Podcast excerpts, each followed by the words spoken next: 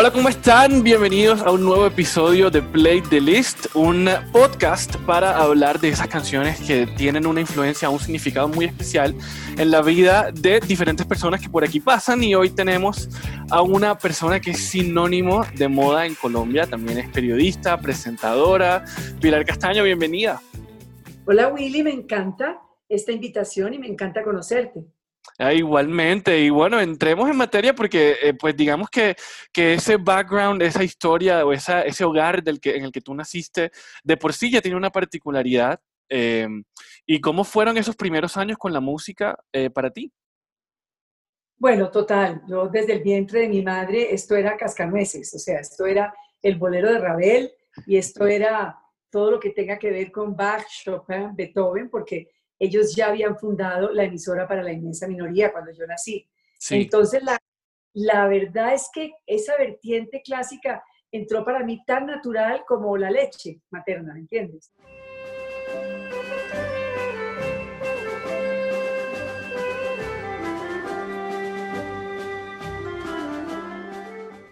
Para los que no saben, eh, los padres de Pilar son Álvaro Castaño, fundador de la emisora HJCK, y Gloria Valencia de Castaño, considerada como la primera dama de la televisión colombiana, y a quien yo recuerdo muy especialmente por el programa Naturalia, que estuvo 27 años al aire, del año 74 y del año 93. Y bueno, Naturalia parece que es muy apropiado para lo que estamos viviendo ahora.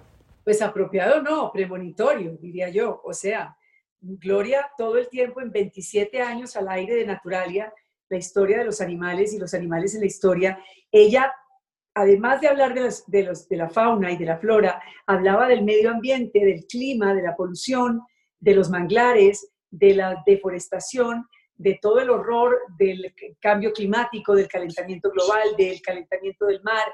O sea, es impresionante que si Gloria estuviera viva hoy, mejor que no esté, que con toda la falta que me hace cada segundo, porque estaría sufriendo mucho viendo lo, que ha hecho el hombre con el planeta, con el único planeta que tenemos, porque la verdad, la naturaleza no perdona, Willy, no perdona. Así es. Y lo estamos viviendo hoy. Así es. Y bueno, esos primeros años de vida, eh, tu mamá te, te, metía también ya en el estudio y estabas ahí acompañándola y también haciendo como, como algunas travesuras también. Cuéntanos un poquito cómo, cómo fueron esos primeros años también. Ese era mi Disneylandia, la verdad.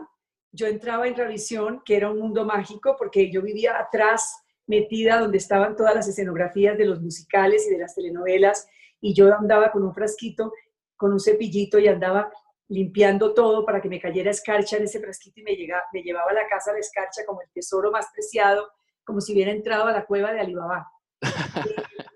Y para mí, pues imagínate todos esos personajes de la época que eran eh, Pacheco, Carlos Muñoz, Otto Grafestein, Alicia del Carpio, toda esta gente que era la gente que hizo la televisión, porque mamá comenzó con la televisión en Colombia. Entonces yo era muy pequeñita y, y, y, y me acuerdo de, de, Emma, su peluquera, de Joaquín, su, de Emma, su maquilladora, y Joaquín Peiro, su peluquero, que eran dos españoles.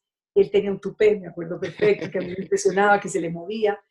Eh, fue mi infancia, ¿me entiendes? Y yo viendo hoy los noticieros de televisión y viendo que las cámaras son robots, me acuerdo de todos los camarógrafos que eran mis amigos y eso era sobre una base gigante y yo dormía ahí con una ruana que mamá me ponía porque la televisión era en vivo y en directo y en blanco y negro. Entonces sí, yo creo que me formé en ese mundo y eso te, se vuelve parte de tu ADN. Claro, totalmente. ¿Y recuerdas una, una canción en particular que en ese momento te, te acompañara o algo que recordaras muy particular? Claro que sí. Mamá adoraba Bola de Nieve, mamá adoraba la música cubana y Muñequita Linda eh, es tal vez la canción más bella para, para las dos. Ella me la cantaba todo el tiempo. Muñequita linda, de cabellos de oro bueno, después te fuiste a estudiar a, Francia, que es un gran capítulo en tu vida y de mucha influencia, eh, capital de la moda, nada más y nada menos, para lo que, lo que conocemos la historia reciente eh, tuya, porque pues inicialmente eh, hubo una carrera también, no solamente los estudios en Francia, sino una carrera aquí en Colombia, presentando noticiero em, y todo esto. Cuéntanos sobre esa etapa y musicalmente qué influencias tenías en, en París particularmente. Bueno, no, en París era toda la época, yo he sido muy retro en todo en mi vida siempre, porque amo la historia. Entonces, eh, para mí, eh, oír a Becot, a Brassens, a Edith Piaf, eh, era al mismo tiempo igual de emocionante que oír a Johnny Holiday, ¿entiendes? O que oír a, a, a Hervé Villar, o que oír a François Sardy. Este, estoy hablando de, o a Moustaki, ¿me entiendes? Todos estos intérpretes franceses, que era lo que uno oía en la radio todo el día al ir a la universidad. Reviens, on va vivre la main dans la main, l'aventure avec toi. honestamente yo diría que fue una época muy especial porque fue una época humanista, ¿me entiendes? Una época de descubrir el, el, viejo continente, los museos, las calles, la historia, vivir sola, lejos de mi hogar, de mi casa, de mi mamá, después de haber estado interna en Roma con monjas francesas. Entonces eso realmente, esos, esos años de la universidad me formaron, eh, fue más que todo teórico, toda la teoría del periodismo, y luego llegué a Colombia a trabajar en Cromos, que mi mamá trabajaba en Cromos, sí. con Margarita Vidal, con Juan Gozaín, con Gilberto Fiorillo, con Elvira Mendoza y esa gente que eran pues los pilares del periodismo de este país. Yo crecí entre ellos muy jovencita y ahí empecé mis primeros pinitos escribiendo y ya después me lancé. Bueno, y tengo entendido que, que tu mamá fue la que te, siempre quiso que estuvieras como al lado de ella haciendo este oficio, ¿no? ella fue mi coach, además de madre, de amiga, sí. fue mi coach, mi guía, mi todo, la verdad que sí. ¿Hay una entrevista en particular que recuerdes con una anécdota de esas primeras que hiciste? Wow, todas. Yo me acuerdo, eh, bueno, me acuerdo que mamá, por ejemplo, eh, hizo un desfile en el Tequendama, cuando Estrella Nieto era la esposa de Alejandro Obregón hizo un desfile que se llamó el desfile del año 2000. El año 2000 se veía como Star Wars, como el claro. planeta de los simios, o sea, eso nada que ver. Y entonces esto era con Dora Franco, con Marlene Enríquez, con Esther Farfán, con todas las modelos que comenzaban a hacer carrera. Y, y me acuerdo que Estrella salió vestida de Obregón y eran las, las, modelos vestidas de los pintores del momento, que eran Grau, Mansur, Botero, Obregón, Omar Rayo, me acuerdo de eso mucho porque ahí me di cuenta que la moda hizo como un clic, como un detonante en mi cerebro. Claro, particularmente en eso, eso quería profundizar ya porque pues gran referente de moda. Creo que no hay día en que no te busquen para alguna opinión de algo particular, tanto el ámbito como personal o, o, profesional, algo que tenga que ver con moda. ¿Cómo fue ese primer momento en el que, en el que tú dijiste, esto es lo que yo quiero hacer? Bueno, yo creo que tal vez fue estudiando en París eh, el alcalde era Chirac, que después fue presidente de sí. Francia. Y mamá fue invitada porque mamá le, le, entregaron la Legión de Honor, el presidente Mitterrand él entregó a mamá la Legión de Honor de la Cultura. Y mamá fue invitada a un gran desfile porque estaba muy de capa caída, curiosamente, en esa época, la, la, la costura francesa que ha generado tanta economía y tanto, sí. Tanto empleo y, tan, y, tan, y, ha sido tan, este, tanto norte a Francia. Eh, yo no fui desde luego a ese desfile, pero mamá sí fue. Y era un desfile que fue una pasarela inflable entre la Tour Eiffel y el Palacio del, y el Museo del Hombre. Estoy hablando wow. de kilómetros, o sea, de verdad. Esto era con camellos, con Rolls Royces, con de todo. Y, y yo pues estaba de, muy atrás, yo estaba en trocadero entre la full, entre la gente. Eh, y pues después por la noche nos acostamos las dos en la cama y mamá me contaba y yo también le contaba lo que yo medio podía, pude vislumbrar de lejos y me di cuenta que, que era un movimiento cultural masivo, fascinante, histriónico, dramático, una ópera prima, esa pasarela, y que yo quería hacer parte de eso, pero no pasó ahí. Yo después llegué a, a trabajar ocho años como la única mujer en la mesa de trabajo de, de la Realidad Nacional de Radio Sucesos sí. con Juan Gosaín, mi maestro, Juan, mi gran maestro. Entonces yo viví todo el horror del Caguán, de los asesinatos, de los secuestros, del desmorone, del espanto, de la política. Y de pronto llegó ya el asesinato de Jaime Garzón y ahí ya con el asesinato de Jaime Garzón resolví que, que yo no podía aguantar más, porque es que yo comenzaba a las 5 de la mañana con Juan hasta las 10 y a las 10 entraba con mamá en Gloria y Pilar a hablar de moda, a hablar de estilo, a hablar de viajes. Eso era un contraste demasiado fuerte para un cerebrito. Claro. Entonces mamá me dijo, mira, deja la realidad nacional y deja la política y deja el tema y dedícate a la moda, que es lo que te gusta a ti. Y ahí empecé. Bueno, y eso es lo que hemos visto en los últimos, que al menos, no sé, principios del 2000. 20 años. 20 Claro, años. claro, muy bien. ¿Y cuál fue como ese primer, o cuál dirías tú que fue como ese ícono, ese gran ícono de moda en la música particularmente, que revolucionó y cambió mentes, rompió esquemas? Ícono de moda en la música, Sí, David, David Bowie.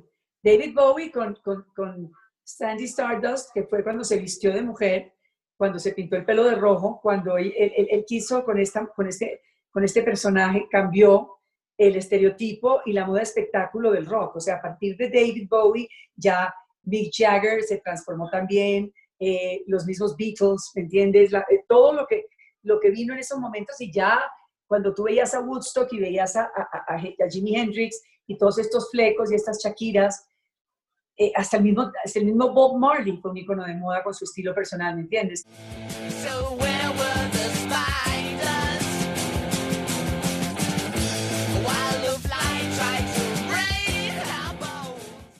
La moda siempre ha sido un maridaje per- permanente con el séptimo arte y con la música. Siempre. No existe la posibilidad de que haya un espectáculo completo histrónico en un escenario sin la moda. Y lo mismo pasa en el séptimo arte. O sea, si tú, te pones a pensar en Scarlett O'Hara y en lo que, el tiempo se, lo que el viento se llevó, si no es ese vestido rojo púrpura, habría sido otra historia. Y lo mismo la gabardina de Humphrey Bogart en Casablanca. Y te puedo enumerar millones de momentos icónicos en el séptimo arte y en la música. El mismo Michael Jackson fue el gran ícono, ¿me entiendes? A Michael lo, enterraron con una chaqueta de Givenchy de lentejuelas, porque él era un ícono. Yo, mi segundo libro, El hombre en el espejo, fue inspirado en su canción The Man in the Mirror, porque es que fue un ícono de moda alucinante.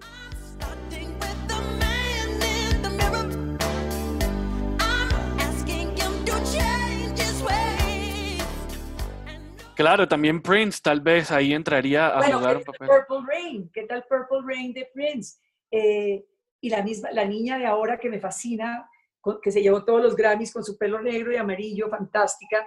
Sí. Ella con, con sus Gucci's y sus vestidos amplios y todos sus, sus zapatos de plataforma, sus tenis, es todo un mensaje de moda. Claro, claro, Billie Eilish está como, Billie Eilish. claro, porque la figura de mujer venía muy extrasexualizada eh, y ella básicamente dice, no lo hago porque no quiero que me vean así, que me juzguen por mi talento y, y así va, vestida con un estilo pero muy además, eh, pero además de eso, que tiene que ver, desde luego, estoy de acuerdo contigo, Willy, con los géneros, tiene mucho que ver con Jay, ¿me entiendes? Jay, eh, aliado con Virgil Abloh, con, eh, con Kanye West, con Nike, con toda- todas las marcas urbanas Sí, que son transgéneros, ¿me entiendes? Que no hay género, que es simplemente la comodidad, la felicidad, el arco iris, este último álbum de Jay, de colores, todo tiene que ver, pero Jay sin la moda tampoco. Jay ama Claro. la moda y él sabe que a través de la moda, nuestro rapero number one, sabe que a través de la moda trasciende y le llega a la gente joven con sus hoodies, pero se mete con marcas colombianas como Punto Blanco, como Estudio F, como Seven Seven, con Esteban Cortázar, ¿me entiendes? Todo eso es un movimiento de moda muy serio y muy importante. Madrid, Medellín, ey, te lo dulce que tenga que pedir, ey, te seguí, me cambié de carril, ey, María, no sé si lo ven. así como J Balvin, Bad Bunny sigue ah, también con la pintada de uñas, con un estilo muy particular, eh, donde a su manera está rompiendo esquemas que otros ya hicieron en algún momento, así como mencionábamos ahorita. David Bowie, Freddie Mercury, el mismo Michael Jackson. ¿Cómo ves tú el momento actual? Tú, tú no puedes pensar que un Harry Styles podría ser lo que es sin un David Bowie hace tres décadas, ¿me Así entiendes? es. Harry Styles y- o- o un Boy George. El Boy George, cuando salieron las primeras uñas pintadas de Boy George, bueno, mejor dicho, eso todo, por eso es que yo le pido a los estudiantes que nos estén escuchando y a la gente que le gusta la moda y el periodismo, que lean, que busquen, Claro. que investiguen, que es la historia la que te renueva y te regenera y te nutre y te, y te da ese músculo para poder armar y amar lo que haces, porque viene, vienen tantas historias detrás que es imposible desconocerlas. Claro, particularmente en el caso, porque el, el otro día hubo un tweet que se volvió viral, no sé si lo viste, donde una emisora comparaba a, a Freddie Mercury con Bad Bunny, lo cual en una opinión personal es, es bastante atrevido. Pero no, sí, nada que ver. Pero, pero, eh, pero mira que en ese momento cuando Freddie Mercury empieza a cantar I want to break free y en el video empieza, ¿sabes? Vestido de mujer. Exacto. Y en ese momento el video fue vetado de MTV, fue un escándalo gigante. Eh, y mira ahora con el video último de, de- de Bad Bunny con Yo Perreo Sola, la gente lo vio y dijo, ok, y ya, pero eso no hubiera sido posible si otros no lo hubieran hecho antes. Sí, y yo creo que una- un ícono eh, que detonó ahí muy importante es Elton John. Claro, Elton John ya se le voló la teja, ¿me entiendes? Ya es la chispa total, es una maravilla, porque él sí es ilimitado, ¿me entiendes? Infinito. Y mira dónde ha llegado, y mira la- el gran personaje que es, y el gran hombre que es, y el gran talento que es, y el gran referente musical que es. Es, eh, aquí podríamos, imagínate, mira lo que acaba de pasar con Adriana Grande y, y- y- y Lady Gaga y Lady Gaga, sí. y mira lo que está pasando todo el tiempo con Madonna. O sea, es, es fascinante, pero sin moda, sin el, el drama de, mo- de la moda, el histrionismo de la moda, esa, esa, ese impacto de la sensibilidad y la pasión que produce la moda, no habría posibilidad.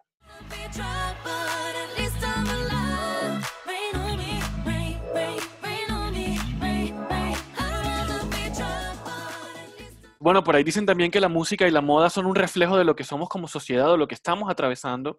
Eh, ¿cómo, ¿Cómo describirías tú, sí, cómo describirías tú el momento actual eh, pues, de la sociedad? Eh, además de la pandemia, ¿no? Pero, pero en, en la moda. Mira, mira, esta mañana en una entrevista que me hizo RCN Radio, me preguntaban un poco, no lo mismo, pero sí, a, qué está jugando el tapabocas y cómo va a funcionar el tema del tapabocas en la moda. La moda siempre ha sido una vigía, un macrol, si habláramos de mutis. Siempre ha estado vigilante en la parte más alta del barco para tocar tierra. Eso es la moda. La moda siempre ha recibido antes que nada la sensibilidad de las revoluciones, de, las, de, los, cambios, de los cambios sociales. Eh, ya se sentía en el París bouillon, en el pa- París que estaba hirviendo, se Sí. sentía a finales del siglo XVIII que ahí venía la revolución, ¿me entiendes? Que nuestra divina fashionista, la primera fashionista, María Antonieta, iba para la guillotina. O sea, eso todo se sentía y en la indumentaria de la gente, en el hambre y al mismo tiempo la indumentaria social se sentía. Siempre ha pasado así. Si tú miras la revolución cultural en la China, en la época de Mao, si tú miras todo, todo siempre ha tenido un referente indumentario, porque la gente se manifiesta, se comunica, se, se desdobla a través de la indumentaria. Entonces, es, es incontestable la presencia de la moda, ¿ves? Y, y si tú vas a China, pues China desde hace 25 años está con tapabocas, o sea, China no, no hay la posibilidad de que tú transites por una calle china en las últimas dos décadas, todo el mundo tapándose por la polución Claro. y por los, y por los virus y por el horror. Y igual muchos países, Japón igual. Entonces, esto, esto se venía, se venía, se venía llegando y va a quedar como un accesorio perenne el tapabocas y adiós los besos y adiós las caricias y adiós la comunicación así en el lástima, pero es real y cada vez vamos a estar más enfundados en unos enterizos en PET y en, y en, y en materiales biodegradables y, y- reciclables y, y ecosostenibles porque ese va a ser el futuro de la moda. Claro, y lastimosamente, así como, sí, es, es algo que, que es inevitable. eh, y esta cultura nuestra colombiana que es muy de abrazos, es muy de besos, es muy, No, muy, muy física. Nada, no sé. vamos a ser marimondas todos. Exacto. Oye, Pilar, en el, en el panorama actual de la moda, ah, obviando todo este tema de coronavirus, ¿cuál es tu análisis? ¿Hacia dónde crees que va todo? Bueno, mira, eh, realmente a mí todo lo que están haciendo estos muchachos, todo lo que está haciendo el actual salón, ¿entiendes? Es una maravilla. O sea, de verdad es ver que, que la moda cada vez se va simplificando más, eh, se está volviendo más minimal. No entiendo por qué Claire White Keller se retira, porque Claire White Keller, la primera mujer en Givenchy, fue un hit de minimalismo, de limpieza. Eh, pero si me tengo que escoger a una, yo diría que el mundo va hacia Stella McCartney. El mundo va hacia todo este tema vegano en la moda, dentro de lo posible, el no sacrificio animal, eh, el- los materiales inteligentes, unas colecciones divertidas, eh, con sátira, con eh, humor, sin género, mm, muy, muy depuradas, muy investigadas, muy trabajadas pero ya el frou-frou y la arandela y eso ya de verdad es una lástima, pero yo diría que no va a desaparecer, pero queda reducido a la alta costura, que debe existir siempre porque es un referente, porque de, de la alta costura parten las tendencias masivas, eso es así. Pero una, una Stella McCartney es mi mi punto de partida para el siglo, lo que queda del siglo XXI y lo que vendrá. Claro. ¿Y qué consejo le das a todos los que nos están escuchando desde casa en esta época de, de cuarentena para, para que se diviertan con la ropa? Pues es eso, Willy. Acabas de decirlo tú. La moda es divertida. La moda nos sube la autoestima. La moda hace que representemos cualquier papel que queramos representar en la vida. Si queremos ser malosos, vistámonos de malosos. Si queremos ser santos, vistámonos de santos. Si queremos ser eh, sexuales, sensuales, eh, eh, lo que quieras, la moda está ahí para que le eches mano porque es la herramienta más fantástica. Es tu, es tu, yo diría que es tu aliado, es tu cómplice y hay que verla así. Entonces, lo primero, quererte, quererte mucho, mirarte al espejo y saludarte, darle gracias a Dios que estás vivo, sonreír, es la mejor arma. Y luego llenarte de cuento, llenarte de cuento porque lo lúdico en la vida siempre nos, sa- nos saca del hueco negro, ¿me entiendes? Así Y la mente es un músculo, el cerebro es un músculo muy complicado, al que hay que jugarle tretas para que de verdad sea un carnaval. Yo por eso amo tanto a Barranquilla. Amo a Barranquilla porque considero que ustedes exteriorizan todo cada año bailando en la calle. Y, y yo me iba al barrio bajo porque yo soy marimonda, tengo mis marimondas allá arriba. Iba al barrio bajo a tomarme mi caldo después de bailar y bailar y bailar. Y yo sí sostengo que eso es una catarsis fantástica. Entonces yo creo que, que, que seamos aliados, que apoyemos a la, a la moda colombiana. Mi caballito de batalla es hecho en Colombia Sí. apoyemos la marca colombiana, unámonos con el continente y seamos fuertes con lo latino, eh, porque si llegó la pandemia ahora y somos el continente más azotado en estos momentos, pues volteemos la cosa y que seamos el continente más aguerrido, más positivo, más creativo. Tenemos, somos, el- Colombia es el país más biodiverso del mundo, hagamos sentir todo eso y querámonos mucho, Willy, querámonos mucho, ese es mi gran consejo. Así es. Y bueno, ¿qué estás escuchando por estos días? ¿De música? Sí. Lo que pasa es que yo tengo un marido melómano fantástico. eh, entonces en esta casa se oye el mejor jazz, la mejor música haitiana, música de Cabo Verde, eh, de verdad, pero tengo hijos eh, que adoran a Bad Bunny, o sea que de verdad aquí se oye yo perreo sola. Mi hija lo canta mientras yo me estoy desayunando y yo le estoy diciendo Bárbara y ella canta, yo perreo sola. Y tengo a Alejandro que también, Alejandro es músico y es DJ.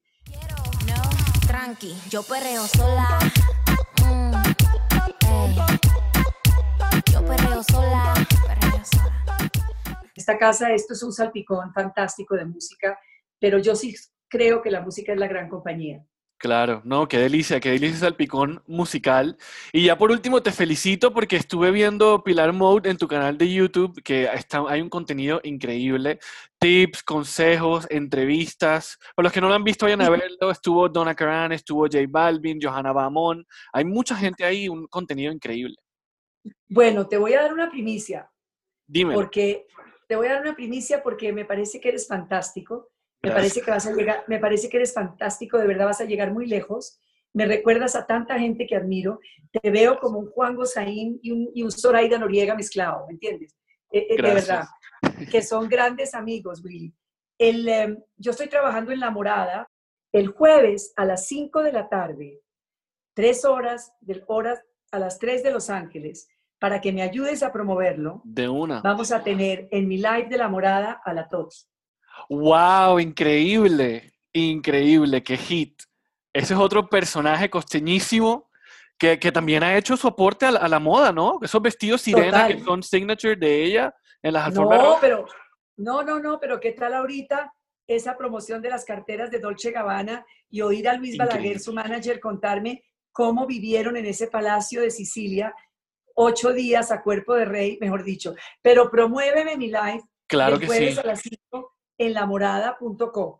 Claro que sí, ¿no? Pilar, muchas Gracias, gracias, muchas gracias a ti por aceptar esta invitación. Sabemos que tu agenda, aún en cuarentena, porque la gente cree que en cuarentena todo el mundo tiene tiempo libre, pero no, se trabaja igual No, o más.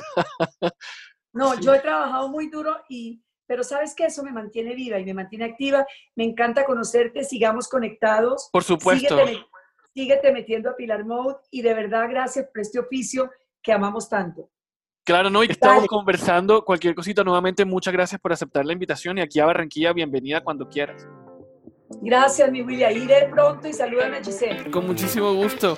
Y ahí lo tienen, ella fue Pilar Castaño aquí en Play de Lista, hablando un poco de su vida, de los fashion icons que hemos visto a través de la historia y por supuesto del panorama actual de la moda y cómo se está manejando en el momento en el que estamos atravesando de pandemia. A todos ustedes muchas gracias nuevamente por escucharnos en Play the List. No se les olvide suscribirse en Spotify y en Apple Podcast para que no se pierdan cada miércoles la notificación que les indique que hay un nuevo episodio y también los invitamos a que nos sigan en Instagram en arroba Play the List con DA intermedia. Yo soy Wills, nos vemos la próxima semana. Chao.